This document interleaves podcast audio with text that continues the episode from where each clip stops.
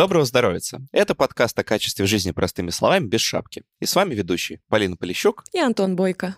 В общем, мы всегда это говорим. Если вам нравится наш подкаст, ставьте нам оценки отзывы, где нас слушаете. А, будем этому очень признательны. Сегодня у нас крайне интересный гость, с которым можно поговорить о вечном. Это судебно-медицинский эксперт. И если вы смотрите американские сериалы про расследования, или их называют процедуралы, то вы наверняка видели описание работы этих сотрудников, чья деятельность описывается красиво звучащим словом forensics. Итак, у нас в гостях Алексей Решетун, судмедэксперт, автор блога в Инстаграме Моссудмед, пионер, в принципе, да, блогинга в живом журнале, рассказывающий о специфике своей работы, автор книг «Вскрытие покажет», «Как не умереть молодым» и «Между жизнями». Алексей, добрый день. Добрый, добрый. Мы задаем этот вопрос традиционно нашим гостям. Вы на него, тем не менее, в своей биографии отвечаете. Но все же, а, как вы пришли в профессию?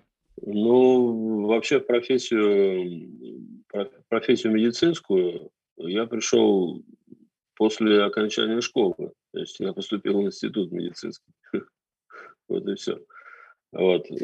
А то, что касается именно судебной медицины, это у меня получилось где-то, наверное, к четвертому, к пятому курсу я уже понял, что я буду а, судебно-медицинским экспертом. Ну, потому что, потому что я никогда себя не видел в качестве лечебника, так называемого. То есть врачи разные бывают. Да, есть лечебники, которые лечат людей, есть некоторые другие. И я никогда не видел себя таким. То есть мне была интересна всегда анатомия, все, что с этим связано. Ну, а патологическая анатомия у нас преподавалась крайне нехорошо в институте, поэтому, э, скажем так, любви к ней не сформировалось, а вот относительно судебки мне всегда было интересно, поэтому я уже курсу к пятому я уже точно знал, кем буду. Сразу хочется разграничить, да, чем судебно-медицинский эксперт отличается от патологоанатома? У нас, собственно, был уже выпуск с патологоанатомом, и, кажется, у наших слушателей была возможность с этой профессией ознакомиться. Но я думаю, что обывательски эти вещи, они путаются. Вот если можно в двух минутах э, разграничить эти две профессии, то в чем между, разница между ними? Ну, это две совершенно разные специальности медицинские. А, объединяет их только, наверное, то, что так или иначе представители этих профессий имеют, э, специальности имеют отношение к мертвым людям, так или иначе. Хотя и патологоанатомы работают не, не всегда с мертвыми людьми, и судебно-медицинские эксперты не всегда с мертвыми людьми работают. Но почему-то вот их как-то путают традиционно, да. Патологоанатом, скажем так, если коротко, он не исследует насильственную смерть, в принципе, вообще никогда. Он работает в структуре государственного учреждения в виде больницы и подчиняется главному врачу. Вот, в принципе, и все. То есть, э, если говорить совсем просто, то патологоанатом исследует э, ту смерть, которая произошла ненасильственно, то есть от каких-то заболеваний. Ну и плюс исследует какой-то биопсийный материал, операционный материал, применяя при этом микроскопическое исследование вот, э, не имеет отношения никакого к насильственной смерти. Все остальное делает судебно-медицинский эксперт. Это если вкратце. А в каких случаях э, судебно-медицинский эксперт работает с живыми людьми? То есть когда это нужно?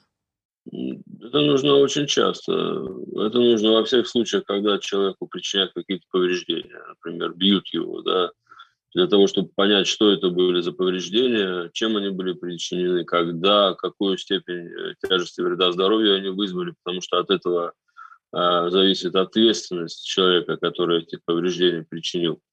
Это, как правило, все половые преступления, это экспертиза тяжести вреда здоровью по медицинским документам, по качеству оказания медицинской помощи и очень-очень много еще чего. То есть это экспертиза живых лиц, это очень объемный раздел судебной медицины вообще. В общем, хрупкость человеческого тела вы свидетельствуете ежедневно, по большому счету.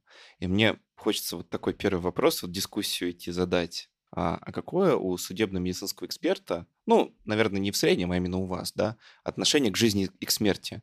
Я поясню, почему вопрос такой все же обыватель со смертью сталкивается крайне редко. Как правило, это ну, какое-то что-то случайно произошедшее на дороге, да, что ты видишь так сбоку. Либо, ну, это неизбежность, да, это смерть там родных и близких, что переживается крайне травматично. И когда это становится к работ, работой, я предположу, что отношение все же несколько другое.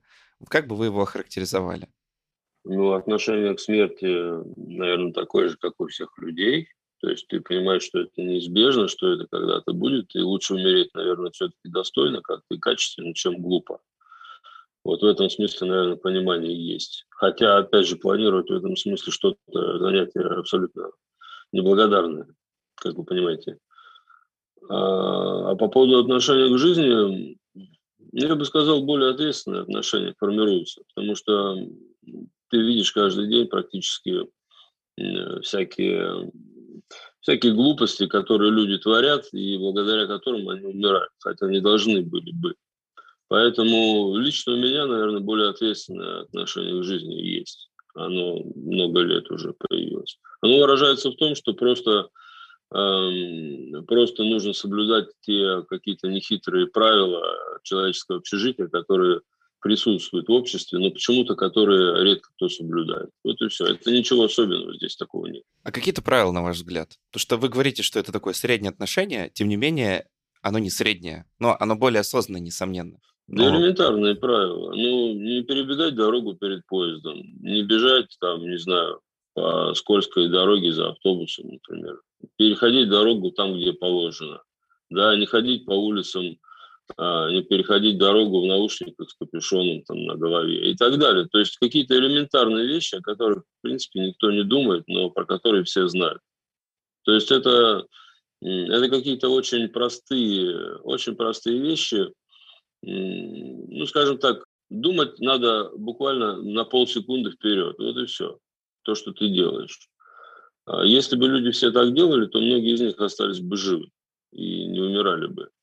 Поэтому вот у меня есть такое впечатление. Я не, не буду говорить за всех э, экспертов судебно-медицинских, но вот у меня такое да. отношение есть. Алексей, у меня вот э, как раз к словам Антона такое добавление небольшое. Как вы относитесь э, к людям и часто ли они к вам попадают э, те, которые увлекаются экстремальными видами спорта. Вот ваше отношение, как человек, который ответственно относится к жизни, э, какое отношение а что у вас вот к этому? Под экстремальными видами спорта? Это что? Ну, не знаю, вот люди, люди, например, э, не знаю, любят гонять на мотоциклах, да, прыгать с парашютом, не знаю, играют с огнем и так далее. Ну, то есть... Как правило, если, если это, эти занятия, если они организованы, эти занятия, и имеют четко определенную какую-то процедуру, да, то, ну, как правило, какие-то несчастные случаи бывают крайне редко. И я даже не помню, честно говоря, что-то такое, чтобы люди как-то страдали от этого. Потому что если это какое-то организованное занятие, то, как правило, существуют определенные алгоритмы для того, чтобы человек сохранял свое здоровье и жизнь. Если человек их сохраняет, эти алгоритмы соблюдает, то ничего с ним не происходит. Вот. А по поводу тех же мотоциклистов, ну, каждый сезон у нас, да, бывают. Я не скажу, что это спорт какой-то, но мотоциклисты, они традиционно более уязвимые, чем автолюбители, это понятно. И каждый сезон, к сожалению, люди умирают, да. И не всегда, кстати, виноваты бывают мотоциклисты. Вот. А есть еще другой вот момент. Э, вы рассказываете про те глупости, которые люди делают там на дороге, да, и в, в, в обычной жизни. Но есть еще другие вещи, например, как вредные привычки. Насколько я знаю, что вы сотрудничаете с Российской антитабачной коалицией. И вот у меня к вам такой вопрос. Вы часто, э, насколько часто к вам, опять же, попадают вот люди, которые э, умерли из-за того, что они там много пили, да, или там много курили и так далее? Может быть, быть из-за наркотиков какие-то смерти. То есть и в другой вопрос еще в догонку. Э, пробовали ли вы сами когда-либо алкоголь? Э, и курили ли вы? И сделали ли вы какие-то выводы об этих веществах, э, уже проходя через свой опыт? Ну, я же нормальным человеком был в свое время. То есть курить я никогда не курил, но, конечно, я пробовал, что это такое по студенчеству, естественно. Несколько раз мне не понравилось, так я никогда в жизни не курил. Вот. По поводу алкоголя, ну, мы, как все нормальные студенты, вели нормальный образ жизни студенческий, выпивали все как положено. Никогда не было никаких запоев, там ничего такого, но студенческие гулянки это было святое дело, конечно. Больше ничего я не пробовал, и, честно говоря, нет желания. Вот. А по поводу того, что попадают к нам, ну, всегда, понимаете, слово часто вот это, что значит часто? Для каждого человека это вкладывает свое понятие в это слово. То есть, ну, бывают такие люди, они бывают практически каждый день, которые употребляют наркотики, умирают от этого, которые употребляют алкоголь и, и курильщики, конечно. То есть разница только в том, что от алкоголя и от наркотиков можно умереть напрямую, например, в результате острого отравления. Хотя и те, и другие вещества, они формируют параллельно кучу других всяких заболеваний, от которых смерть тоже наступает довольно часто. А курение коварно тем, что оно формирует как раз в течение определенного времени, довольно длительного, некоторые, скажем так, заболевания неизлечимые, которые резко снижают качество жизни человека и через проявление себя или своих осложнений приводят к смерти, да. Такие случаи бывают каждый день, конечно.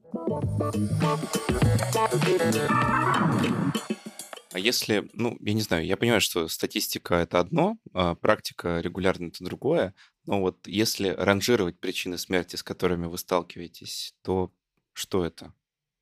Там, онкология побеждает, э, не знаю. Нет, ну существует э, статистика вполне открытая, она не меняется уже очень много лет.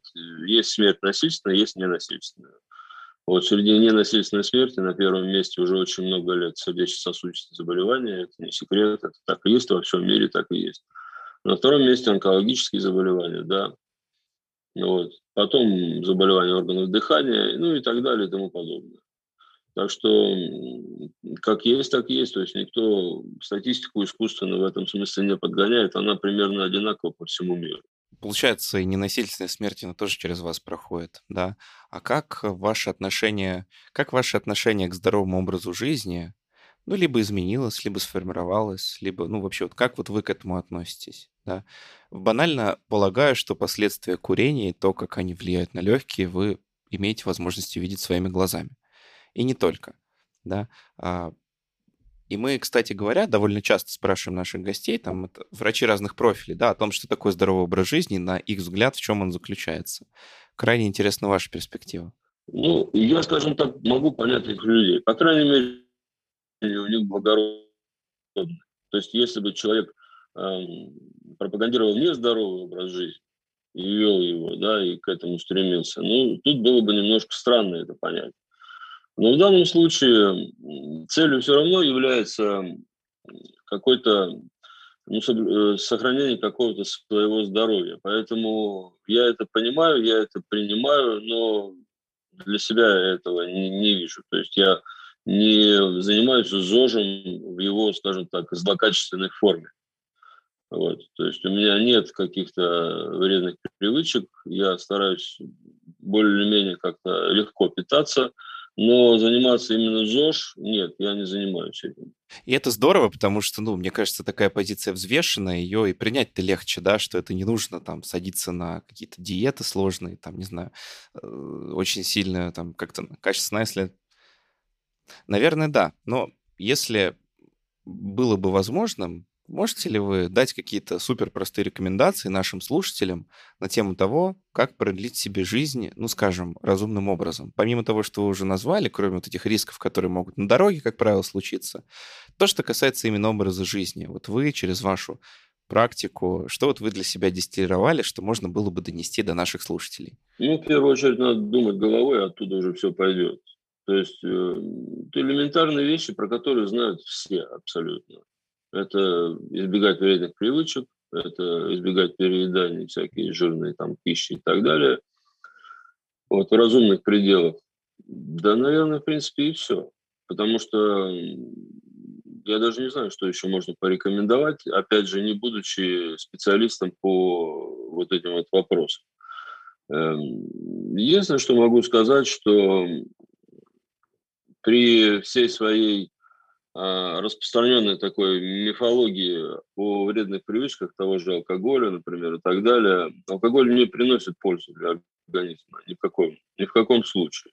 Он приносит вред, так же, как и все остальное. Поэтому нужно минимизировать эти вредные привычки, в идеале от них отказаться полностью. Ну и немножко думать головой, как-то так. А дальше как пойдет. Потому что тут, в принципе, а судьбу-то не обманешь все равно. Коллеги, я бы хотела непосредственно к работе перейти, э, к работе судмедэксперта. Вот, Алексей, можете рассказать про то, как э, устроен э, ваш обычный рабочий день? С чего он начинается? Ну, именно, я говорю о работе, конечно же. Вот. Какие в нем самые главные какие-то составные части? Потому что, возможно, люди просто часто не догадываются даже, как это все работает. Ну, рабочий день начинается с того, что приходят люди на работу, эксперты, и получают, э, скажем так, информацию о том, что они сегодня делают. Потому что люди умирают каждый день, но эксперт может, может не каждый день исследовать труп, потому что ему тоже нужны перерывы для того, чтобы заниматься другой какой-то работой текущей. И если, например, ему распределили в этот день э, какую-то работу в секционном зале, он идет в секционный зал, там работает несколько часов, после этого возвращается и э, работает уже у себя в кабинете, скажем так, э, занимаясь бумажной работой умственной, составляя заключения какие-то, обрабатывая анализы, которые поступили к этому, к этому дню, потому что они каждый день поступают. Ну и формирует какое-то заключение эксперта, какой-то исходящий документ из нашей организации, который потом а, уже передается судебно-следственным органам. Вот, в принципе, вот в таком формате весь день и проходит. Ну, плюс еще там некоторые другие занятия. Это вырезка гистологического материала, который взят был накануне, вот, эм, общение иногда с правоохранительными органами, иногда с родственниками, иногда с лабораториями, то есть ну, какие-то текущие вопросы. Ну, в принципе, вот такой вот распорядок дня. Работа суд... Э, простите, работа судмедэксперта в секционной отличается от работы патолога-анатома в секционной? То есть в чем э, разница вот конкретно уже вот в этих прикладных вещах? Ну, принцип, э, принцип один и тот же.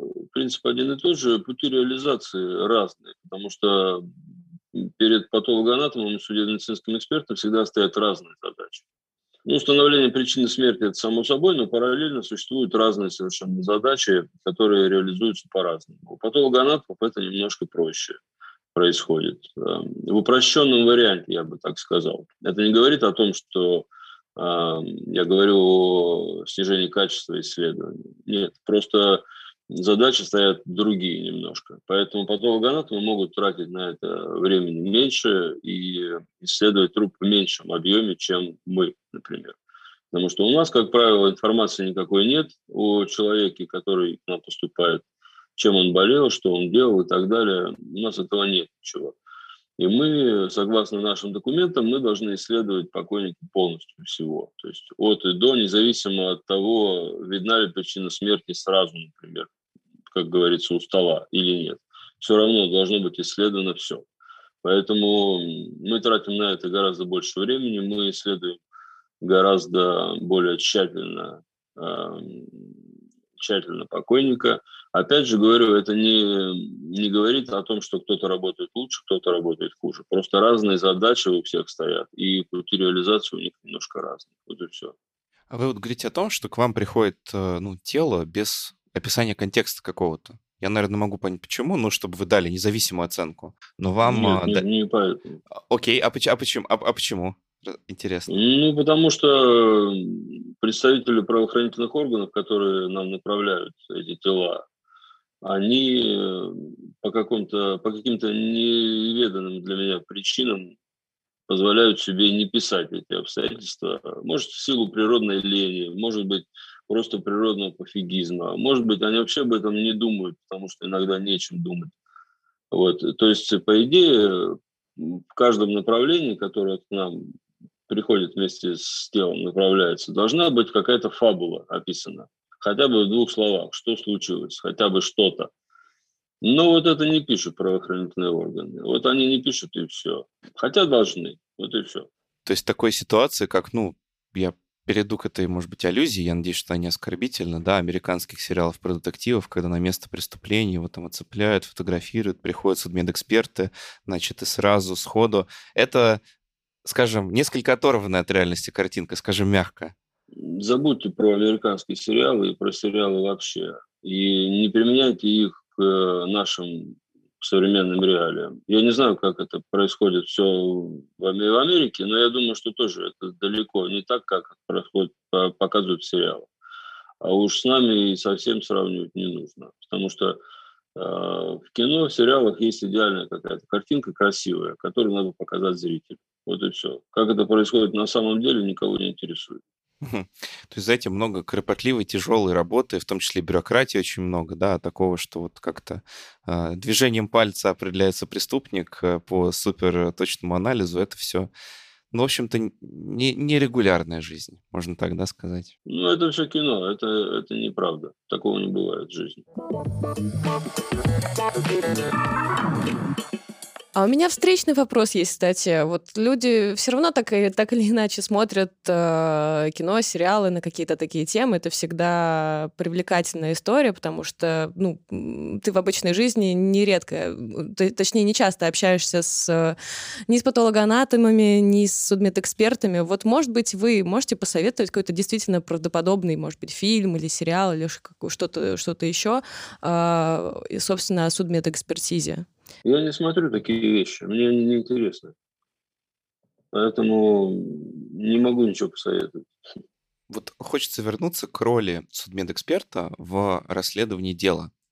Вы говорили в начале, да, о том, что патологоанатомию преподавали не очень хорошо, а вот судебка вас заинтересовала. А вас заинтересовала вот именно возможность как бы найти ответ или это интерес к анатомии в целом и возможности развиваться в этом направлении? Тут все вместе, потому что для того, чтобы работать судебно-медицинским экспертом, нужно, естественно, хорошо знать анатомию, разбираться в ней. Вот. Ну и кроме этого, на мой взгляд, э, судебная медицина интереснее, чем патанатомия. Опять же, патологоанатомы со мной могут поспорить и будут совершенно правы. Вот. Но для меня лично интереснее э, интереснее гораздо понимать, что случилось с человеком в результате каких-то внешних воздействий. А, с точки зрения патанатомии, например, понимать, что случилось с человеком в результате какого-то болезненного процесса патологического, это тоже интересно, я с этим не спорю. Но для меня лично э, интереснее больше именно внешнее воздействие, то есть травматизация, как это все происходит. Э, вот мне лично это больше интересно. Вот и все. Кому-то больше интересна патанатомия, да, такие люди есть, я их знаю. Вот. Но mm. все же люди разные. У каждого свои интересы. Да, это несомненно. Ну, то есть наше тело это вот как мы слышим, да, наши гости это в основном врачи, и как бы каждый раз ты выводишь мысль одну и ту же, что человек идет в эту профессию, потому что организм человека это такой космос, да, интересно понять законы, как эта вселенная работает, вот. И действительно, патологоанатом говорит о том, что раковая опухоль это маленький космос. В каком-то смысле, да, внешнее воздействие организма, как оно на него повлияло и к чему привело, это тоже своя такая э, история, в которой очень много нюансов, и в этом можно найти много интереса. Знаете, что интересно? Вот вы говорите о том, что часто приходят тела без какого-либо контекста. А вам удается понять как бы результат своей работы? Ну, кроме там оформленных документов вашего заключения. Потому что хирурги, например, говорят, да, что почему туда идут. Сразу виден результат. Предположу, что вот в судебной медицине он ведь тоже может быть виден. Ну, конечно, он виден. Мы же устанавливаем причину смерти в итоге человека который умирает. Не всегда это причина смерти, э, скажем так, эм, известна всем, например, да, даже в условиях какой-то полной очевидности. Вот, поэтому, конечно, мы работаем с какой-то целью. То есть это не, не просто так работа ради работы. У нас есть определенные цели, которые, задачи, которые мы решаем каждый день. И не скажу, что всегда, но довольно часто – эти задачи имеют э, очень такую принципиальную роль в расследовании, в том числе преступлений, кстати. Вот, поэтому выход, конечно, мы видим, и э, этот выход, он иногда довольно приятный. То есть ты понимаешь, что ты работаешь для чего-то и, э, скажем так, приносишь пользу определенную. Потому что иногда заключение эксперта является чуть ли не единственным каким-то убедительным доказательством в уголовном деле. Такое бывает. А всегда ли удается установить точную причину смерти, или бывают все-таки ситуации, когда это сделать невозможно? Ну, бывают, конечно, конечно. Это в каких случаях происходит? Ну, это, в основном это бывает э, связано с э, поздними трупными изменениями. То есть, когда тело находится в состоянии выраженного гнилостного какого-то изменения или скелетирования, или расчленения, или чего-то еще.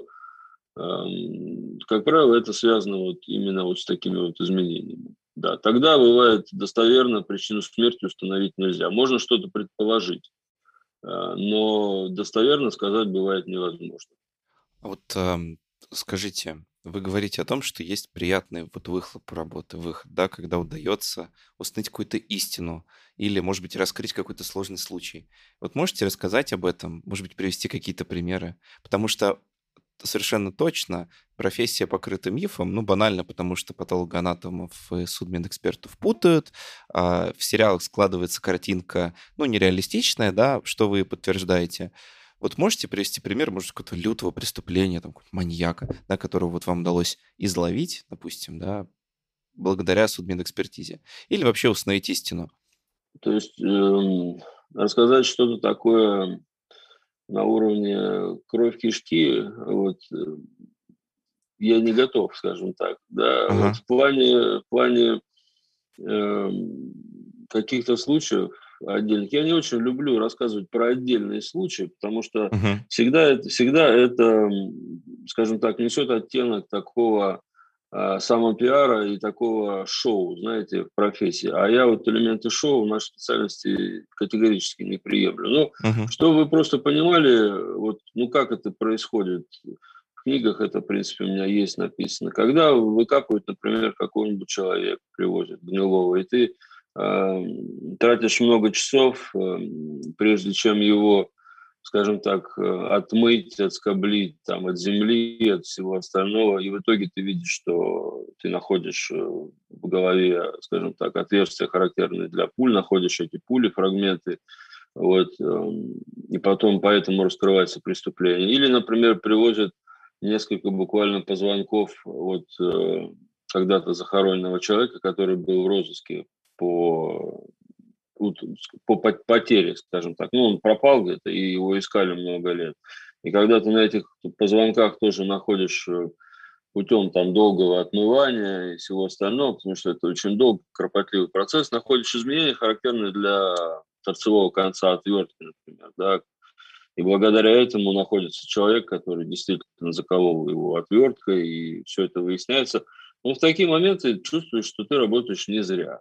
Я не скажу, что эти эм, случаи бывают часто, но они бывают довольно регулярно. Для этого, как раз вот для этого мы и работаем, я считаю. Ради таких случаев мы работаем и на потоке, и скрываем массу покойников э, с ненасильственной смертью, которые умирают где-то скоропостижно, как-то внезапно, без свидетелей – и, эм, как я говорю, лучше перевскрыть, чем недовскрыть, потому что среди вот этого потока иногда может оказаться какой-нибудь один, который якобы умер для всех э, скоропостижно и ненасильственно, но на самом деле там может оказаться какое-то скрытое убийство. Поэтому ради, ради таких случаев мы и работаем.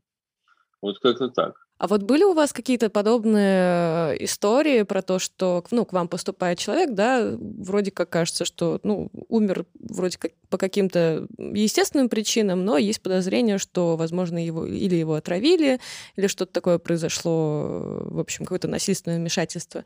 Были именно громкие какие-то случаи, которые потом уже резонировали в СМИ, можно сказать, или вообще в общественном пространстве как-то? Бывало ли такое? Или все, все-таки это больше редкость какая-то? Ну, это бывает. Почему? Такие люди, они тоже умирают, как и все. Э, какие-то известные люди. Это бывает. Э, и бывает, что резонансные случаи случаются. Но, скажем так, опять же, говорить об этом не очень, мне кажется, корректно, потому что люди известные. И, да. Я ни в коем случае не говорю про, про конкретные имена, нет, нет, я скорее про статистику, то есть часто ли такое бывает, э, или это все-таки редкость какая-то, это происходит там раз там, в несколько лет? Это не часто бывает, не часто бывает, то есть э, жизнь на самом деле, она немножко скучнее, чем сериалы, то есть э, в жизни, если что-то происходит, то это происходит не часто и не в такой извращенной форме, как показывают сериалы. я считаю. Вот. Потому что если, в принципе, показать э, то, что происходит каждый день, я думаю, это будет не очень интересно людям. Вот. Поэтому там и придумывают какие-то истории постоянные, что-то еще, какую-то красоту. Вот. Поэтому люди смотрят. На самом деле, если что-то такое случается, то это случается нечасто. А что происходит каждый день? Вот в чем именно рутина? От чего чаще всего э, люди, собственно, умирают вот в насильственном плане? Да? От чего, э, чем, можно сказать, там, больно общество, когда, не знаю, ну, ре, когда речь идет о том, что много насилия, например, да, или там много насилия из-за алкоголя, или там из-за наркотиков, например, или из-за каких-то таких вещей? Ну, среди насильственной смерти уже много лет на первом месте это механическая травма, причем она не нужно здесь понимать, что это именно убийство. Это любая травма, это несчастные случаи многочисленные с железнодорожным транспортом и, и самоубийство, и автомобильная какая-то травма, и много чего. То есть имеется в виду механическая травма в результате а, воздействия каких-то механических, эм, ну, механических сил каких-то на человека. На втором месте много лет уже различные отравления. Опять же, это не говорит о том, что кого-то травят на, насильственно. Нет, это отравление любой человек, там, это отравление алкоголем, наркотиками, там, всем остальным. Эм, как правило, это алкоголь и наркотики на первом месте все-таки уже много лет, эм, ну и включая всякие другие отравления. Ну и потом уже там по мелочи идет асфиксия всякая, включая повешение, утопление, тоже разные виды асфиксии. Ну и дальше уже по, по мелочи, скажем так.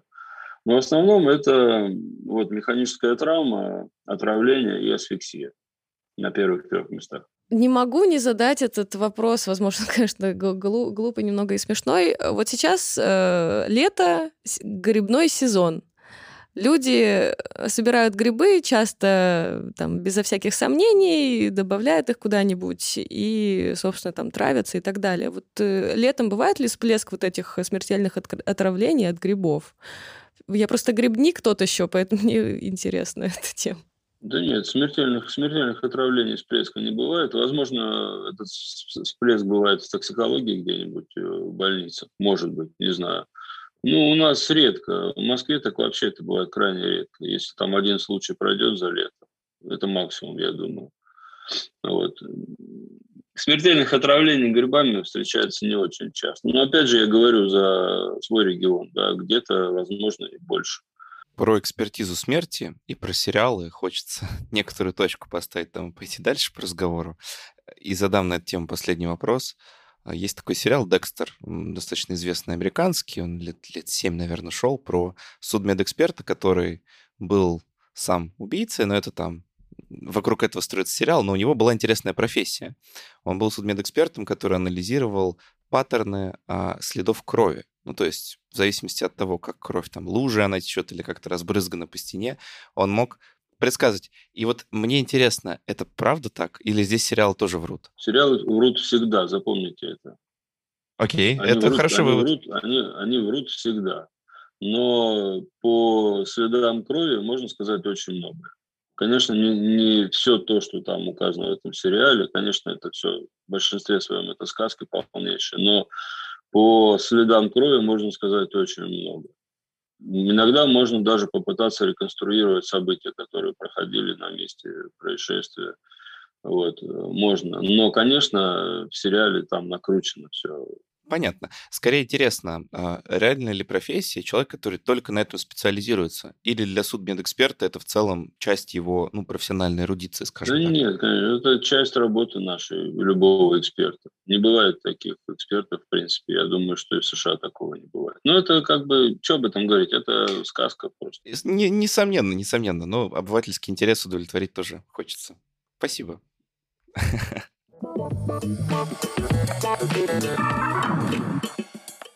Коллеги, а у меня вот то, тоже все вертится на языке вопрос про мифы, которые окружают профессию судмедэксперта. Вот э, вроде бы столько работы ведется там просветительской, да, столько книг пишется, столько блогов есть, но все равно остается, остаются одни и те же истории про то, что якобы судмедэксперт или там патологоанатомы воруют органы, там, я не знаю, якобы идущие на, на трансплантацию или куда-то там, значит, э, что там едят в секционные и прочее и так далее. Вот, Алексей, к вам вопрос. Вот какие из мифов, наверное, самые такие устойчивые, от которых вы, возможно, устали? И, собственно, как вы с ними боретесь? И, ну, может быть, поэтому рассказывайте про свою профессию, про свою работу. Да никак я с ними не борюсь. Это совершенно бесполезно делать, потому что людям, людям нужна, нужно, нужно как, какое-то шоу всегда. Они хотят верить во что-то необычное. Им хочется какого-то трэша. И если им сказать, что на рабочем месте никто еду не принимает, ну, то есть надо быть полным идиотом, чтобы есть в секционном зале. Это все киношные штучки, которые навязаны сериалами, кино, а, потому что это же интересно, когда полупридурочный эксперт, например, где-то там ест какую-нибудь колбасу рядом с покойником. Ну, это как бы, да, это смешно, интересно и так далее. У людей сформировались определенные представления об этом во всем.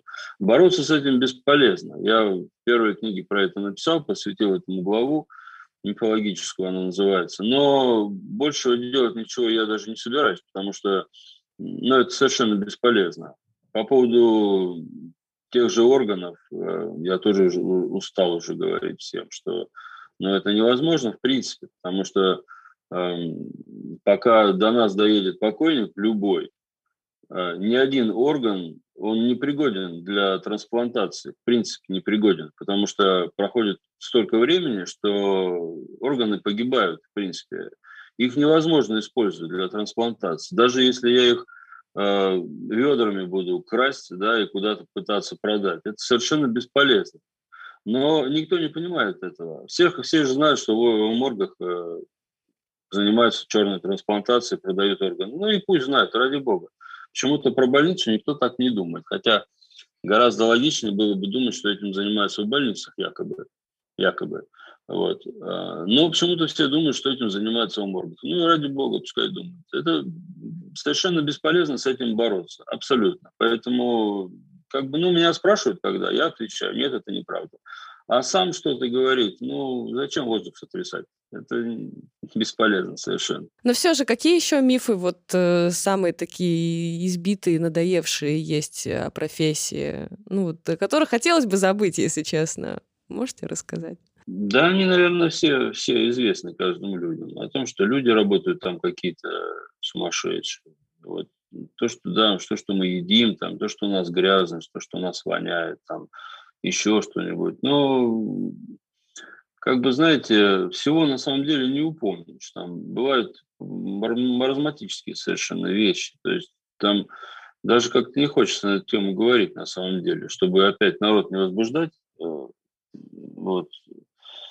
Нет, в моргах работают нормальные люди с устойчивой психикой, с э, нормальным разумным отношением к жизни и к гигиене.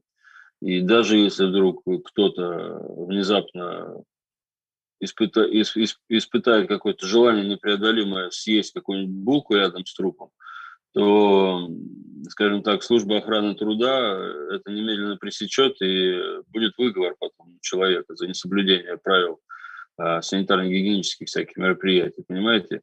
Вот. У нас же строго все, на самом деле, в учреждении. И ну, если когда-то что-то подобное и было, ну, наверное, это было все-таки давно, потому что я, например, 20 лет работаю, я такого не помню, чтобы это было. Я работал в разных местах. Я не помню, чтобы такое где-то практиковалось, в принципе. Или даже не, не то, что практиковалось, а в виде каких-то отдельных случаев было. Я такого не помню. Может, когда-то это было давно, не знаю. Ну так извините, раньше врачи оперировали без перчаток, и трупы вскрывали без перчаток. Ну так э, мы же как-то все равно в цивилизованном плане развиваемся. Вот. Поэтому как-то не знаю. Не знаю, почему люди так думают. Наверное, им хочется каких-то каких страшилок, наверное. Мне так кажется. Ну, тут скорее история, наверное, в том, что просто тема смерти, она во многом мифологизирована, никто не знает, там, что будет дальше, да, или там есть куча страхов на эту тему, люди это близко воспринимают, скорее, может быть, это какая-то, не знаю, защитная реакция или что-то такое, возможно. Возможно, я не права. Мы, мне кажется, очень содержательно поговорили и емко, да, о профессии судмедэксперта, о том, с чем удается столкнуться. Вы знаете, а, вы автор книг, и вы, собственно, сами об этом упомянули, что многие вопросы, которые мы задаем, и я понимаю, что они повторяются, да. А, все же хотелось бы вас попросить, как автора, рассказать о ваших книгах вкратце, чтобы наша аудитория могла при желании погрузиться в какой-то из вопросов, да, получить от вас, ну, более детальное описание, которое мы бы в подкасте в часовом явно бы не закрыли. Вот. Можете рассказать о ваших книгах? Ну, первая книга, это называется «Вскрытие покажет». Она как раз и сделана была для того, чтобы ответить как раз вот на все вот эти вопросы, стандартные часто, которые задают огромное количество людей. И вы в том числе, и много кто еще. То есть она именно для этого была и создана, для того, чтобы рассказать людям, что это такое судебная медицина, кто эти люди, судебно-медицинские эксперты, с чем мы работаем, с чем мы имеем дело, какие у нас проблемы, какие у нас инструменты, ну и так далее и тому подобное. То есть э, включая развенчание мифов э, и вся, всякое другое. То есть, как правило, эта книга, можно сказать, что это сборник ответов на вопросы. Хотя структура ее немножко другая, но я думаю, что тот, кто, у кого есть какие-то вопросы по судебной медицине, именно вот у, в обывательском плане, он там ответы эти свои, найдет на свои вопросы. Вторая книга, это «Между жизнями» называется. Это, скажем так, такая больше автобиографическая книга. Ну, тоже, тоже, скажем, там есть э, много ответов э, на вопросы, которые задают люди. И третья, она посвящена как раз смерти в молодом возрасте. Это о том, как умирают люди в результате, как правило, своих или чужих глупостей. И что нужно делать, чтобы от этого не умирать. Вот если вкратце, вот так. Ну, здорово. Мне кажется, да. Рекомендуем, если есть желание погрузиться, то, пожалуйста, ищите. я думаю, на всех площадках вы есть. Вот, так смотрели возможность прочитать книгу есть. Приведем список э, под подкастом и под описанием. Ну что ж, а, наше время подходит к концу. Алексей, спасибо вам большое за содержательный разговор. Главное теперь, что у Декстера выходит новый сезон, и я не буду его смотреть, потому что вы... Смотреть можно, но просто нужно воспринимать это как э, да. сказку, не как, вот, не как да. то, что происходит на самом деле, а именно как да. художественный вымысел. Вот и все. Определенно, да. Ну, а теперь уже не так интересно, когда понимаешь, что все там является вымыслом. Но, в общем, да. Спасибо вам огромное за этот разговор. У нас в гостях был Алексей Решетун, судебно-медицинский эксперт, автор блога в Инстаграме Моссудмед. Подписывайтесь, пожалуйста. И автор книг, о которых нам сам собственно, Алексей рассказал только что об их сути. Да, вскрытие покажет между жизнями, как не умереть молодым. Ищите, читайте, просвещайтесь. А, спасибо вам большое. В описании выпуска мы оставили полезные ссылки. Не забывайте об оценках в отзывах. Подписывайтесь на наш подкаст, где можете. Мы есть на всех платформах. Пишите идеи для выпуска в комментариях. А еще немножечко сообщений. Слушайте Full Flow, подкаст, где мы разбираем лекарства пустышки. Читайте наши медиа здоровье Купрум. И у нас есть бот-справочник. Если у вас есть вопросы, задавайте их в Телеграме. Продвинем доказательную медицину без доказательного экстремизма вместе. Всем пока!